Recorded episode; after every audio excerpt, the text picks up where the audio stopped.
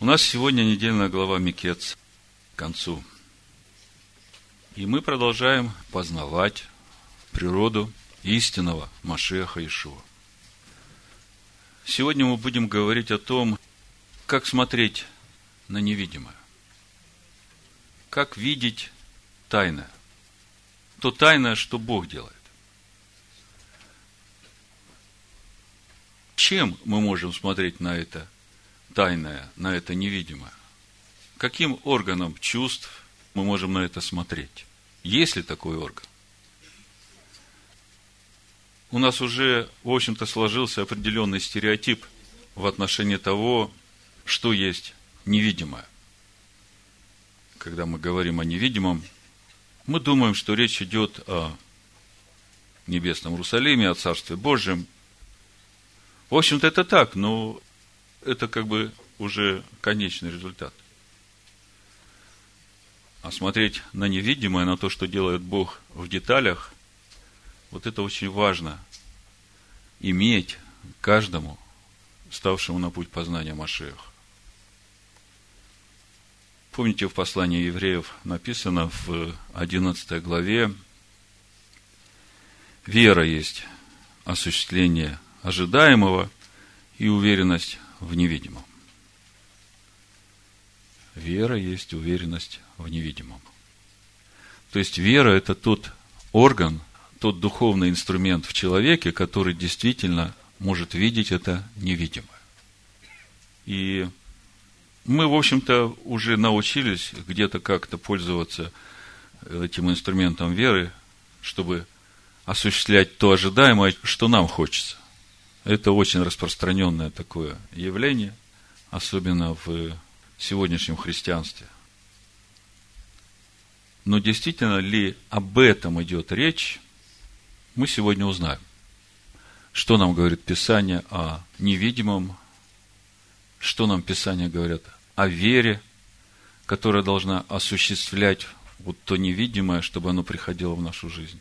И вообще, может ли что-то происходить в нашей жизни хорошее, в смысле обновления нашего естества по образу и подобию Бога, если мы не можем видеть это невидимое? Вот вопросы, которые мы сегодня рассмотрим. И я вижу, что эта тема очень важна для нас. В притчах 25 главе, во втором стихе написано «Слава Божия облекать тайной дело, а слава царей исследовать дело». То есть, э, у Бога есть дело. Ради этого дела Он, в общем-то, сотворил этот мир. Но когда мы смотрим на то, что происходит, мы физическими глазами это дело не видим. И для того, чтобы увидеть это дело, которое делает Бог, как бы погрузиться в эту тайну, что-то нам нужно еще. И вот наша недельная глава, она открывает вот эту завесу. Она помогает увидеть, каким образом именно Бог делает вот то невидимое – что он делает, для чего он делает и как это увидеть. Это нам очень важно для каждого из нас, потому что очень часто в нашей жизни или в жизни наших э, близких происходят какие-то события, которые, ну, совсем не радуют нас, совсем не кажутся нам чем-то приятным и полезным. Но если мы начинаем смотреть на все это Божьими глазами, глазами веры, то мы начинаем видеть, что делает Бог, для чего делает Бог. И когда мы это начинаем видеть и становимся соучастниками этого, вот тогда только для нас э, становится возможной раскрытие славы Божией.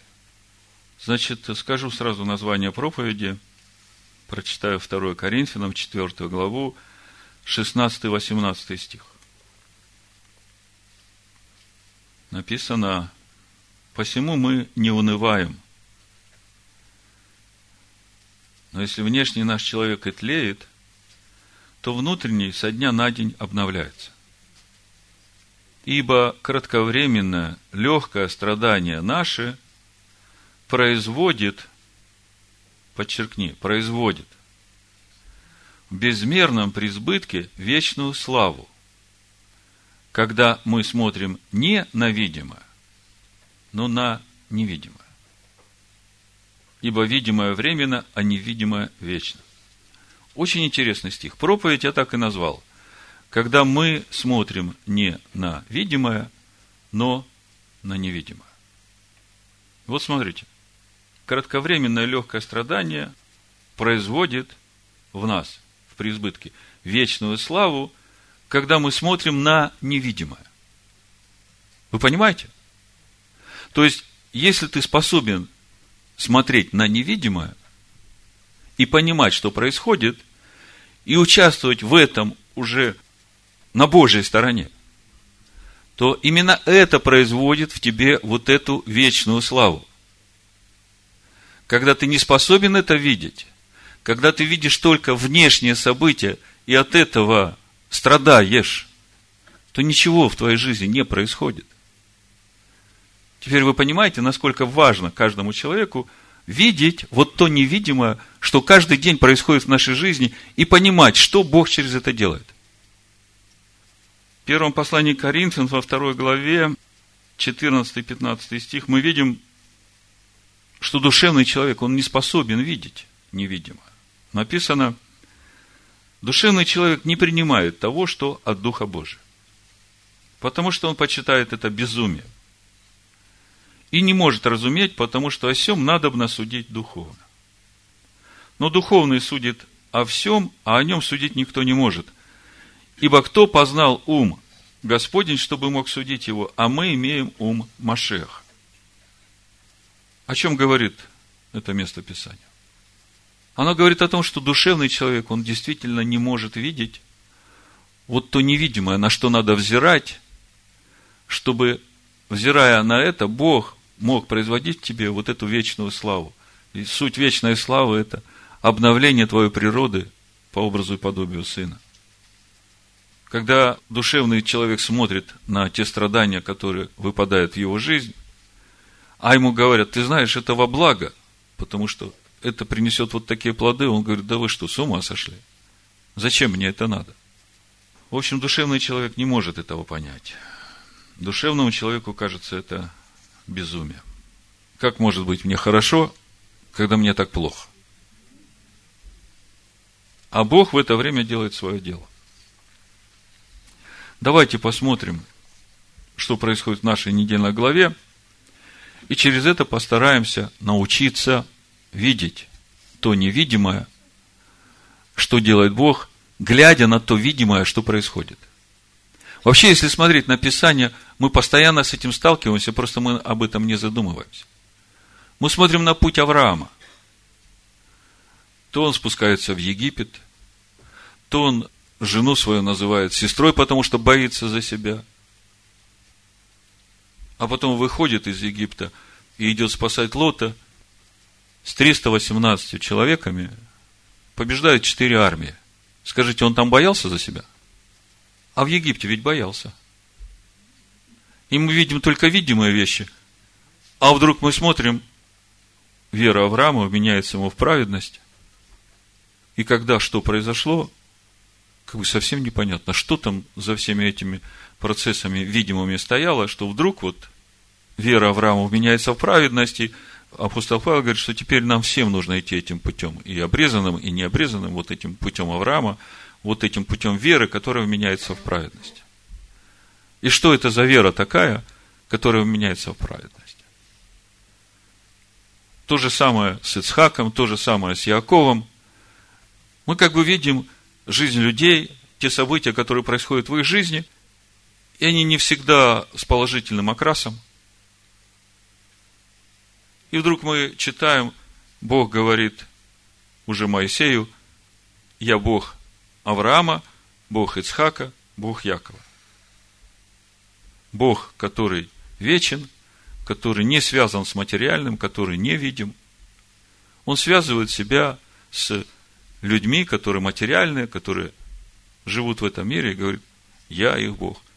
И если Бог так сказал, то значит, эти люди уже принадлежат вечности. Они обрели эту вечную славу через вот те страдания, через которые они прошли, потому что они понимали, они видели, что делает Бог. Вот каждый из вас видит сейчас, что в вашей жизни делает Бог. Вот теперь нужно это, видя, стать на эту сторону. Значит, э, давайте будем смотреть на видимое, что происходит в нашей недельной главе, и будем учиться видеть то невидимое, что происходит, и это нам поможет потом уже на себя смотреть, на свою жизнь. Начнем с 104-го псалма, чтобы легче понять эти процессы. 16 стих. Мы просто шаббат говорили, что Бога замысел сотворить человека по образу и подобию своему. И для этого он избирает Авраама. Для этого он производит народ от Авраама. И очень важно, чтобы этот народ, каждый человек, принадлежащий этому народу, шел именно тем путем, которым шел Авраам, к себе истинному, наступая на себя, к лицу Всевышнего, и становился непорочным. И вот это главная задача, которую решает Всевышний, вот в том невидимом, за этими видимыми процессами, которые происходят. 16 стих, 104 псалом. «И призвал голод на землю, всякий стебель хлебный истребил». Кто это сделал?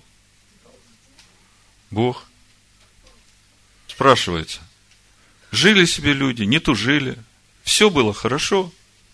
А Бог, который есть любовь, который заботится о всяком человеке, бабах, на всю землю голод. Для душевного человека это непонятно. Послал перед ними человека, в рабы продан был Иосиф.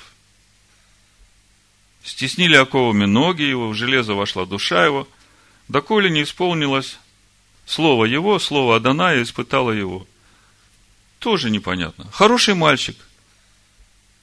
Папа его очень любит. Пошил ему разноцветные одежды. Мальчик старается, делает все, что как папа говорит, и тут вдруг ни с того ни с сего в рабство, в тюрьму, в оковы. Душевный человек этого не поймет. А делает все кто? Бог. Осталось понять, для чего, зачем, чего хочет Бог. Послал царь и разрешил его владетель народов и освободил его. Поставил его господином над домом своим и правителем над всем владением своим, чтобы он наставлял вельмож его по своей душе и старейшин его учил мудрости. Тогда пришел Израиль в Египет и переселился Яков в землю Хамову, и весьма размножил Бог народ свой, и сделал его сильнее врагов его. 25 стих. И возбудил в сердце их ненависть против народа его и ухищрение против рабов его. То есть, э, Иосиф становится вторым человеком после фараона в Египте. Иосиф спасает от голода весь Египет. Иосиф учит э, всех руководителей, всю правящую элиту Египта – закону Божьему.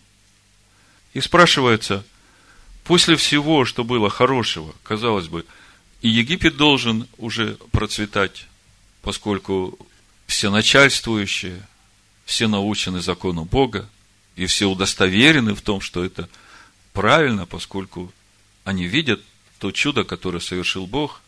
Более того, через это Египет обогащается и возвышается над всеми народами всей земли – все приносят все свои драгоценности, все свое имущество в Египет для того, чтобы получить хлеб. И после всего этого, читаем, возбудил сердце их ненависть против народа его. Ухищрение против рабов его. Спрашивается, а зачем это надо? Так все хорошо было, успех, процветание, все сыты, довольны – все учатся закону Бога, и тут на тебе. Он опять возбуждает ненависть. Почему вот э, вы чувствуете, какие-то есть определенные алгоритмы в вот в тех процессах невидимых, которые Бог делает. Было все хорошо – голод. Было все хорошо – в темнице. Было все хорошо – возбудил ненависть. Душевному человеку не понять. Давайте начнем с Иосифа. Попробуем понять, почему Бог вот так вот поступает с Иосифом, что его продают в рабство, его бросают в темницу. Зачем это все нужно вот лично Иосифу? Может быть, кто-то сразу скажет?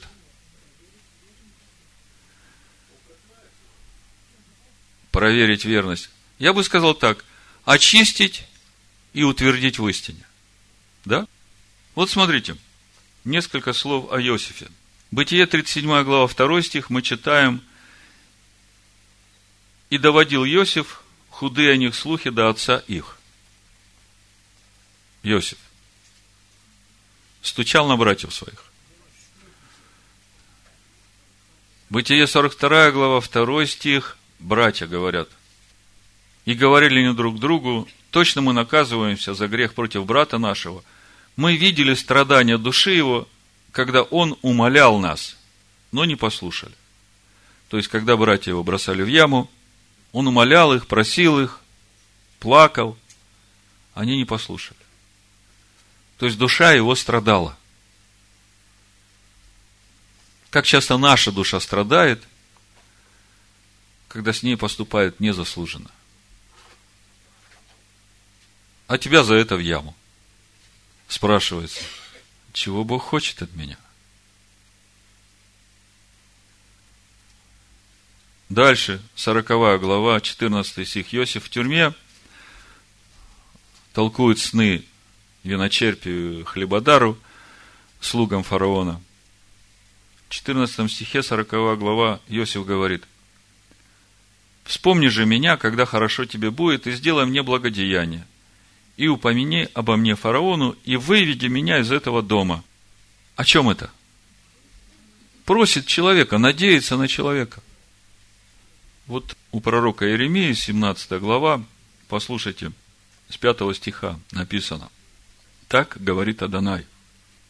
Проклят человек, который надеется на человека, и плоть делает своею опорою и которого сердце удаляется от Аданая. Он будет как вереск в пустыне и не увидит, когда придет доброе, и поселится в местах знойных степи, на земле бесплодной и необитаемой. Благословен человек, который надеется на Аданая, у которого упование Аданай. Ибо он будет как дерево, посаженное при водах, и пускающее корни свои у потока. Не знает оно, когда приходит зной, лист его зелен, и во время засухи оно не боится и не перестает приносить плод. То есть мы видим, что через все, что происходит в жизни Иосифа, как мы читаем в 104-м псалме, Слово Господне испытало его, если смотреть на корень, испытало – переплавило, очистило и в итоге вошло в него. И вот эти все, ну, неправильные вещи, которые были в жизни Иосифа, упование на человеков, доносил худые слухи на братьев своих, боялся за душу свою, умолял, плакал. От этого всего Бог освободил Иосифа. Иосиф научился во всем доверять Богу. Как-то была проповедь, мы говорили о том, что нет ничего, кроме Него. Эйн, от, мильвадо. Все, что происходит в нашей жизни, все от Него. И как хорошо нам видеть, что в это время делает Бог, потому что если мы видим и своей верой участвуем в этом – то именно это производит вот ту славу, вечную славу. Взращивает в нас истинного Машиаха. А если мы этого не видим, если мы как слепые мечемся, пытаемся по-человечески решать эти трудности, которые приходят в нашу жизнь, происходит вот этот процесс роста вот этой вечной славы в нас. Иосиф выходит на царство. Фараону снят со сны, Иосиф рассказывает об этих снах. Более того, дает решение фараону, как пройти без потерь вот через тот голод, который идет на всю вселенную. И в 41 главе мы читаем о том, что говорит фараон про Иосифа. Это как результат всего того, через что прошел Иосиф. И хочется сказать сразу, что ведь э, цель у Бога не просто Иосифа очистить и возвести его на царство, и спасти Египет от голода. Цель у Бога, если смотреть на более высокий уровень, сделать из братьев Иосифа единый Божий народ. Помните, прошлый шаббат мы говорили, для чего Яков посылает Иосифа к братьям? Пойди посмотри, в мире ли они, в шаломе ли они, и в шаломе ли скот их. И мы об этом говорили прошлый шаббат. Вот она какая цель у Бога. И вот за то время, пока Иосиф выходит на царство, мы знаем, что происходило с Иудой, что происходило с Яковом, что происходило с сыновьями там, в семье Якова. Ну вот мы читаем про Иосифа. 37 стих, 41 глава. «Сие понравилось фараону и всем слугам его». То есть, то, что предложил Иосиф. «И сказал фараон слугам своим, найдем ли мы такого, как он, человека, в котором был бы Дух Божий?» Смотрите, в котором вы внутри был бы Дух Божий. Когда мы читали про все, через что проходил Иосиф, смотрим жизнь его у Патифара, мы читаем, Бог был с ним. Потом смотрим, его бросили в темницу, опять читаем, Бог был с ним. А здесь мы уже читаем, если человек еще такой, как Иосиф, в котором был бы Дух Божий. И сказал фараон Иосифу, так как Бог открыл тебе все сие, то нет столь разумного и мудрого, как ты. И 45 стих я сокращу просто. И нарек фараон Иосифу имя Цафнаф Панех. Вы знаете, как переводится имя Цафнаф Панех? Видящий тайное. То есть, способный видеть то, что не видят другие. Это то, о чем мы сегодня говорим. Иосиф прошел очищение, слово очистило его, переплавило и сделало его способным видеть тайно. Скажите, что делает человека способным видеть тайно? Вера, Дух Божий. Я бы сказал проще, когда ты начинаешь смотреть глазами Бога. Когда ты на свою жизнь, на все события, которые проходят в твоей жизни, в жизни твоих близких, в жизни этого мира, глазами Бога, вот тогда ты начинаешь видеть тайно. Но для этого нужно пройти испытание. Давайте теперь посмотрим на братьев. Что мы видим видимым глазом, и что мы видим из того невидимого, что делает Бог. Десять братьев объединены одной неправдой. Одиннадцатый брат Беньямин к этому никакого отношения не имеет. Десять братьев хотели убить Иосифа, потому что возненавидели его, потому что завидовали ему. И когда мы смотрим на то, через что приходится проходить его братьям, мы можем сразу вот разделить вот эти процессы – Ради чего это происходит? Смотрите, в первый приход берется Симеон, ну, поскольку Рувим уже не старший, следующий Симеон. И, в принципе, он, будучи старшим, он мог бы там предотвратить вот это насилие над братом, когда они бросали его в яму. Иосиф берет Симеона, на глазах у их всех бросает его в темницу, а перед этим всех посадил в темницу на три дня. И обвиняет их в шпионаже. Скажите, заслуженно? Нет, не заслуженно. Обвиняет в шпионаже, бросают в темницу. Заслуженно? Не заслуженно. Скажите мне, для чего он это делает? Какую цель он преследует всем этим? Амен. Чтобы они начали задумываться о той неправде, которую они сделали и которая все еще мучает их. Давайте прочитаем несколько стихов, чтобы увидеть видимое и невидимое. 42 глава с 14 стиха. «И сказал им Иосиф, это самое я и говорил вам, сказав, вы, соглядатай. Вот как вы будете испытаны, клянусь жизнью фараона. Вы не выйдете отсюда, если не придет сюда меньший брат ваш. Пошлите одного из вас, пусть он приведет брата вашего, а вы будете задержаны, и откроется, правда ли у вас, и если нет, то клянусь жизнью фараона, что вы соглядатай. И отдал их под стражу на три дня. 17 стих. 18 стих. И сказал им Иосиф в третий день, вот что сделайте, и останетесь живы, ибо я боюсь Бога.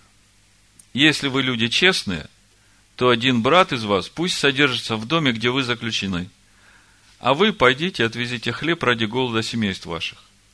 Брата же вашего меньшего приведите ко мне, чтобы оправдались слова ваши, и чтобы не умереть вам. Так они и сделали. Обратите внимание, 21 стих. И говорили они друг другу. Точно мы наказываемся за грех против брата нашего. Мы видели страдания души его, когда он умолял нас, но не послушали. Зато и постигло нас горе сие. Рувим отвечал им и сказал, не говорил ли я вам, не грешите против отрока, но вы не послушались, вот кровь его взыскивается. Скажите, чего это вдруг вот все эти события, которые происходят в их жизни, обвинили несправедливо, посадили несправедливо, а чего это вдруг они начинают все это связывать с вот той неправдой, которую они сделали по отношению к Иосифу. Что душевный бы подумал человек? Стал бы он задумываться над теми неправдами, которые он делал – Стал бы он связывать вот сегодняшнее, вот теперешнее состояние, когда тебя в тюрьму бросили, когда тебя обвинили несправедливо, стал бы такой человек связывать все это происходящее с теми неправдами, которые были в него в жизни когда-то?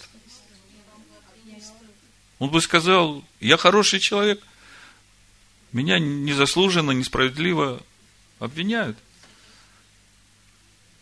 Смотрите дальше, 25 стих здесь же, 42 глава. И приказал Иосиф наполнить мешки их хлебом, а серебро их возвратить каждому в мешок его, и дать им запасом на дорогу. Так и сделано с ними. Они положили хлеб свой на ослов и пошли оттуда. И открыл один из них мешок свой, чтобы дать корму ослу своему на ночлеге, и увидел серебро свое в отверстии мешка его, и сказал своим братьям, серебро мое возвращено, вот оно в мешке у меня. И смутилось сердце их, и они с трепетом друг другу говорили, послушайте, смутилось сердце их, и они с трепетом начали друг другу говорить, что это Бог сделал с нами.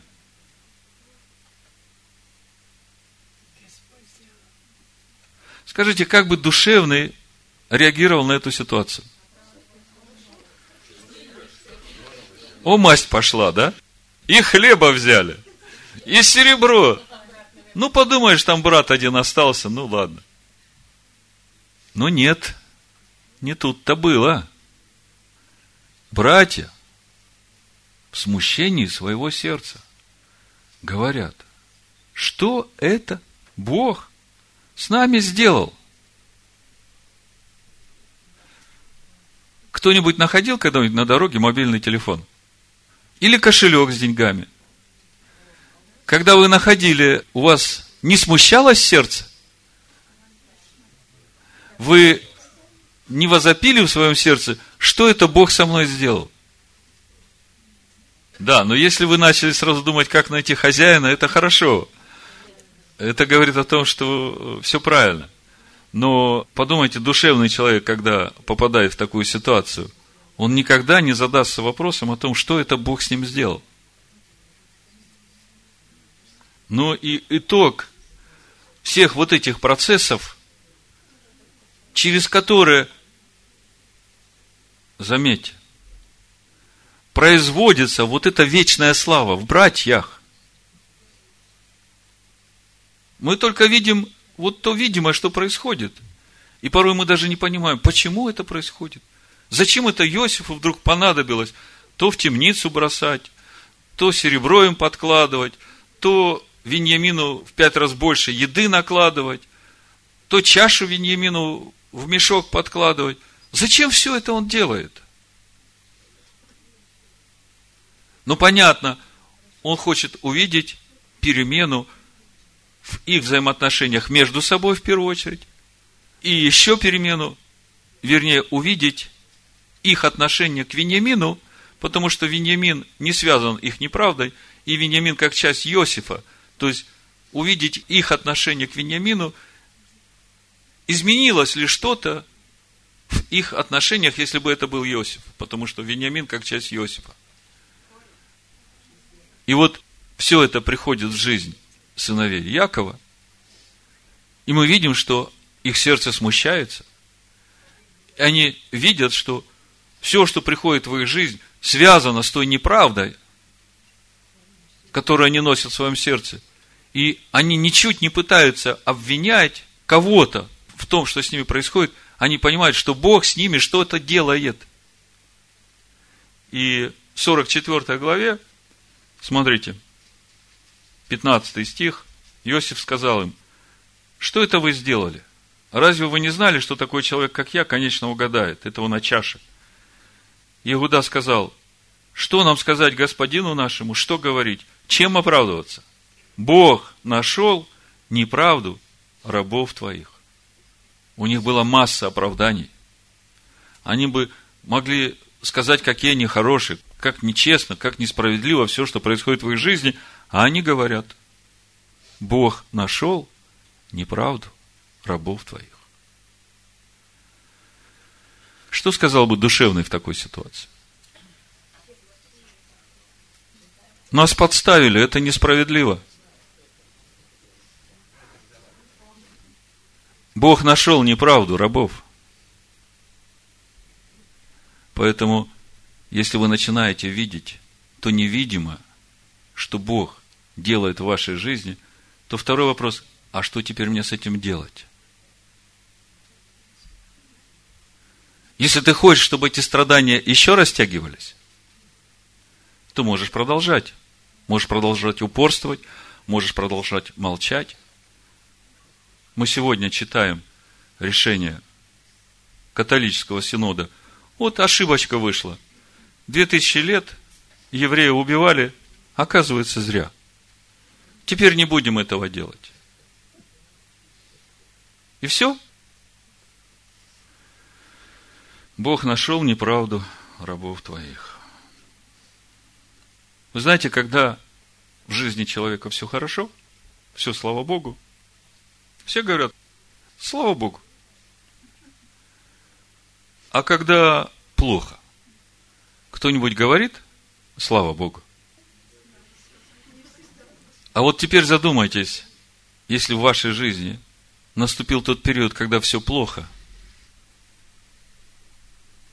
что тебе нужно для того, чтобы ты смог сказать «Слава Богу»? Тебе нужно увидеть то невидимое, что Бог делает в твоей жизни. Теперь вот после всего, что я вам сказал, я просто прочитаю вам несколько мест Писания из Нового Завета, и они вам заговорят совсем по-другому. Ну, начнем с Иакова, первой главы. Послание Якова, 1 глава, 12 стих. Блажен человек, который переносит искушение, потому что, был испытан, он получит венец жизни, который обещал Господь любящим его. А в искушении никто не говорит, Бог меня искушает. Потому что Бог не искушается злом и сам не искушает никого. Но каждый искушается, увлекаясь и обольщаясь собственной похотью. Похоть же, зачав, рождает грех, а сделанный грех рождает смерть. Не обманывайтесь, братья мои возлюбленные, всякое даяние доброе, всякий дар совершенный не сходит свыше от Отца Светов, у которого нет изменения и ни тени перемены, восхотев, родил Он нас словом истины, чтобы нам быть некоторым начатком Его создания. В искушении никто не говорит, Бог меня искушает. А кто же меня искушает? Скажем так, там, где живет во мне Бог, там я не искушаюсь. А там, где я живу, вот там я искушаюсь. И Бог это делает именно для того, чтобы я увидел, где я еще слаб, и что мне с этим теперь делать. Римлянам 8 глава, 18 стих. «Ибо думаю, что нынешние временные страдания ничего не стоят в сравнении с той славою, который откроется в нас. Теперь вы уже можете сказать мне, какая слава откроется. Остается вопрос, который надо рассмотреть. Почему вот эта слава, которая у нас откроется, связана с вот этими нынешними временными страданиями?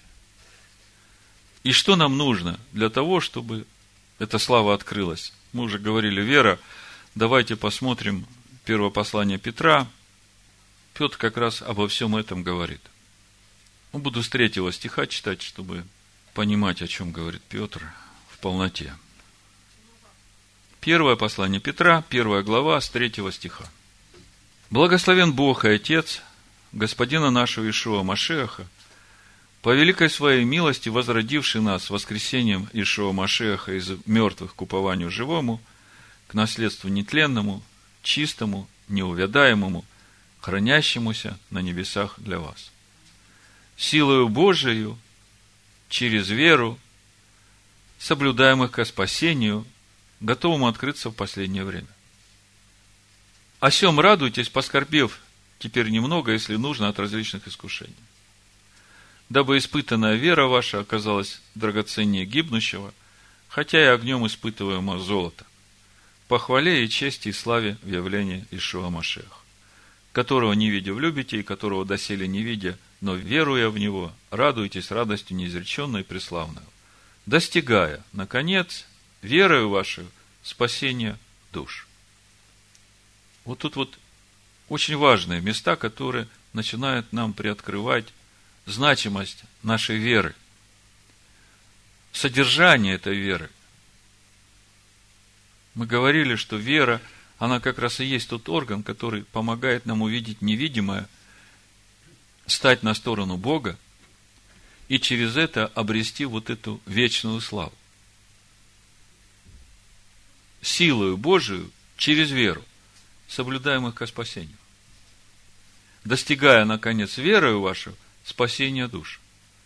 Мы видим, что здесь что-то гораздо большее, чем просто исповедание – я верю, что Иисус Христос умер за мои грехи, и я спасен.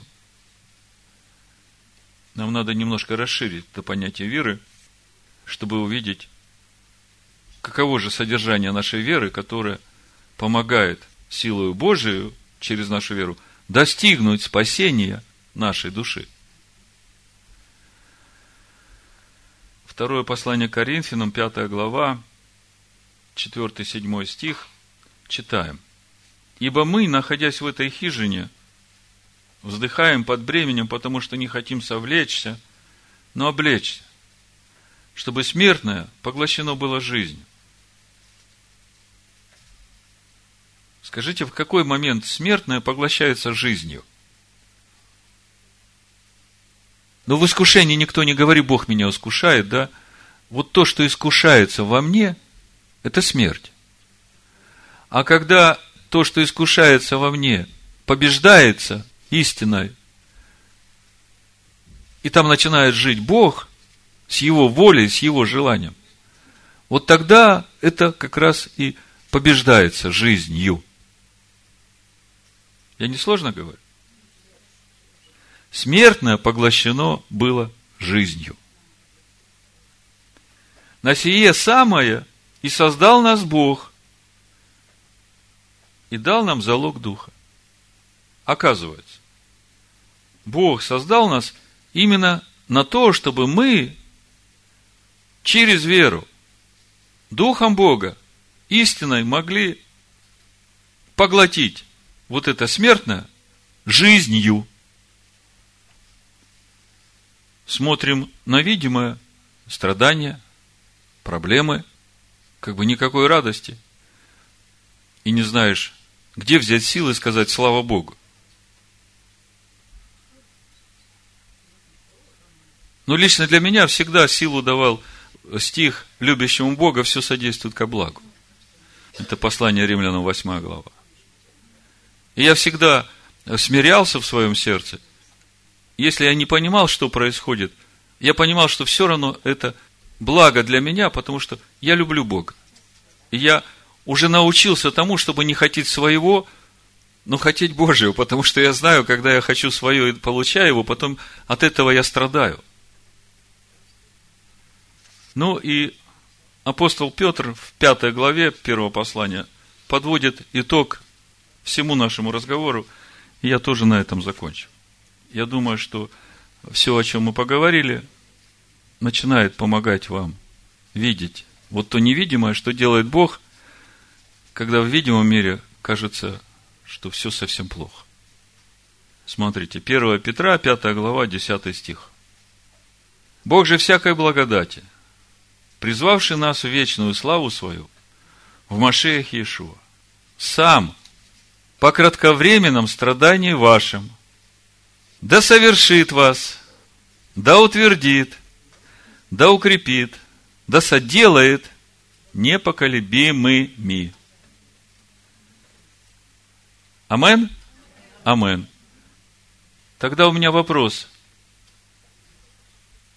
Вы так дружно все говорите Амен.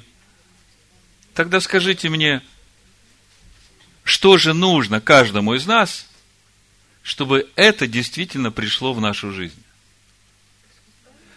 Мы ведь только что говорили, что если чего-то не будет, то все это пройдет мимо, и человек останется в своих страданиях, болях, недовольствах, обидах, злобе, и ничего хорошего из этого в его жизни не произойдет. Скажите, что же для этого надо? Начать видеть невидимое. Давайте вернемся к тому, с чего мы начали. Прочитаю еще раз второе послание Коринфянам, 4 глава, 16-18 стих. Слушайте. Посему мы не унываем, но если внешний наш человек и тлеет, то внутренний со дня на день обновляется. И мы теперь знаем как. Ибо кратковременное легкое страдание наше производит безмерном преизбытке вечную славу, когда мы смотрим не на видимое, но на невидимое. Вот это очень важно. Когда мы смотрим на невидимое,